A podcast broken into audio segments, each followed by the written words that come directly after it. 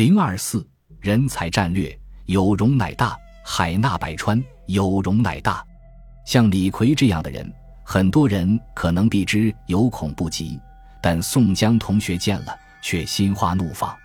如戴宗这样的人，很多人可能对他潜规则囚犯义愤填膺，但宋江同学见了却淡定自若地和他开了一个玩笑。容是需要空间的，一个房子能住多少人？需要用几何办法去计算一个人的心胸能容纳几个人？需要用什么计算？对了，没法计算，但可以区分，那就是做人的境界。境界虽然计算不了，但依然有高下之分。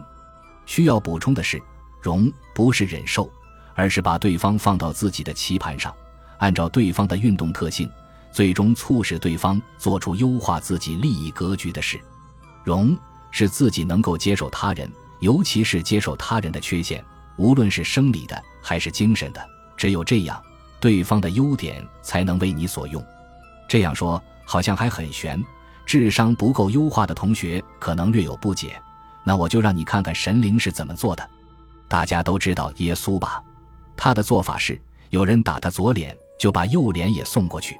可结果呢？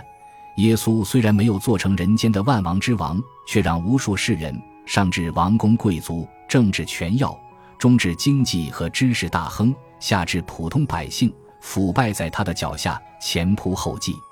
虽然我们大多数人当不了神仙，舍不得把脸拿过去让人家打，但我们可以把屁股给人家打一打吗？要的就是这被打的积极性和创造性。神灵介绍过了。现在我们来看看中国一流思想家、军事家、政治家兼文学家曹操同学在宽容这一人生实践中的伟大探索。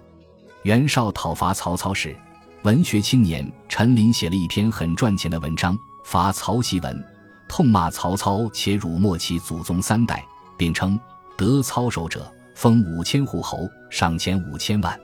结果袁绍同学不争气，最后不但讨曹失败。还因羞恼而死。最倒霉的是陈琳同学，不过是写了一篇讨伐曹操的战斗檄文，竟然也被抓了起来。杀身之祸近在眼前，一个让人不得其解的做法被曹操同学悄悄推出来了，命为从事。陈琳不但没有死，还被曹操安排在了一个合适的工作岗位，继续他卖文为生的日子。啧啧，当然。曹操的容人之量还不仅如此。官渡之战结束后，曹操在战利品中发现了一批下属写给袁绍的通敌书信，大家都劝他逐一点对性命，收而杀之。曹操同学却不这样想，而是把这些东西付之一炬。曹操烧掉的是部下的恐惧，烧出来的是那些部下为知己去死的信心。同样是书信，不同的处理手法，效果是大不相同的。当然，这也有一个前提，就是曹操有把握让这些人死心塌地地跟着他。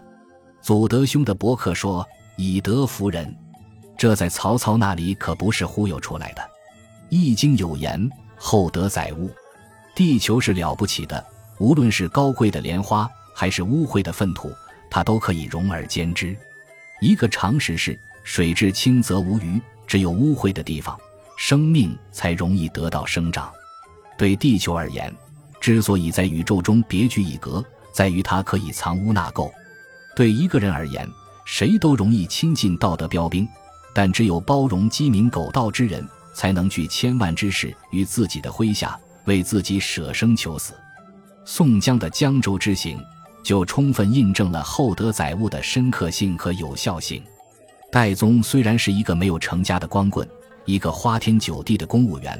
但还没有脱离社会常轨太远，李逵就不一样了。这是一个杀人不眨眼的混世魔王。更要命的是，他还不喜欢玩潜规则。李逵日后屡次逼宫宋江，都说明这是一个无身份、有原则的人。但终究，宋江都可以在李逵闹事的时候化险为夷。李逵不是没给宋江带来麻烦，但宋江看中的是李逵的恶。他翻脸之后，谁也不认。而且嗜血，任何一个正常人都会把他看成恐怖分子，都会记他三分。但宋江却把他当成宝。做老大，最需要的不就是这种对各路兄弟都有威慑的能力吗？宋江要做的仅仅是树立自己的道德威信，从而让李逵全心全意为自己服务。在处理政敌的时候，李逵是一个多么好的棋子啊！当然，李逵不是木头，在残酷的权力斗争中，他日后也精进不小，所以没有人是不可以改变的。本集播放完毕，感谢您的收听，喜欢请订阅加关注，主页有更多精彩内容。